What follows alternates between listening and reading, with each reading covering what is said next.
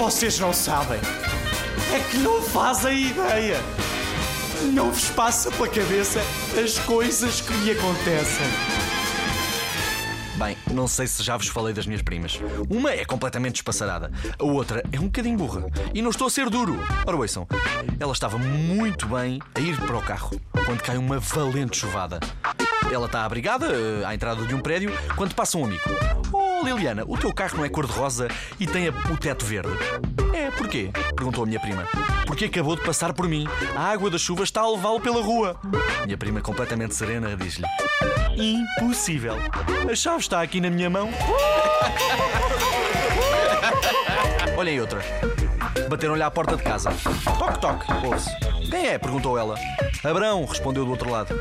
Não abre, não. Primeiro diga quem é.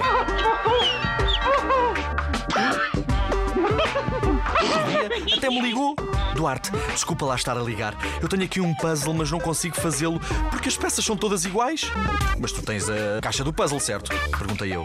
Como é que o desenho da caixa? A caixa tem a paisagem de uma seara, mas não adianta nada, as peças parecem todas iguais. Não consigo fazer o puzzle, diz ela desanimada.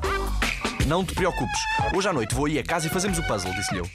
À noite, quando cheguei a casa, ela foi buscar a caixa. Olhei para a caixa, fiquei calado e depois disse: Bom, agora vamos voltar a colocar os cereais dentro da caixa e não vamos falar mais sobre isto, está bem?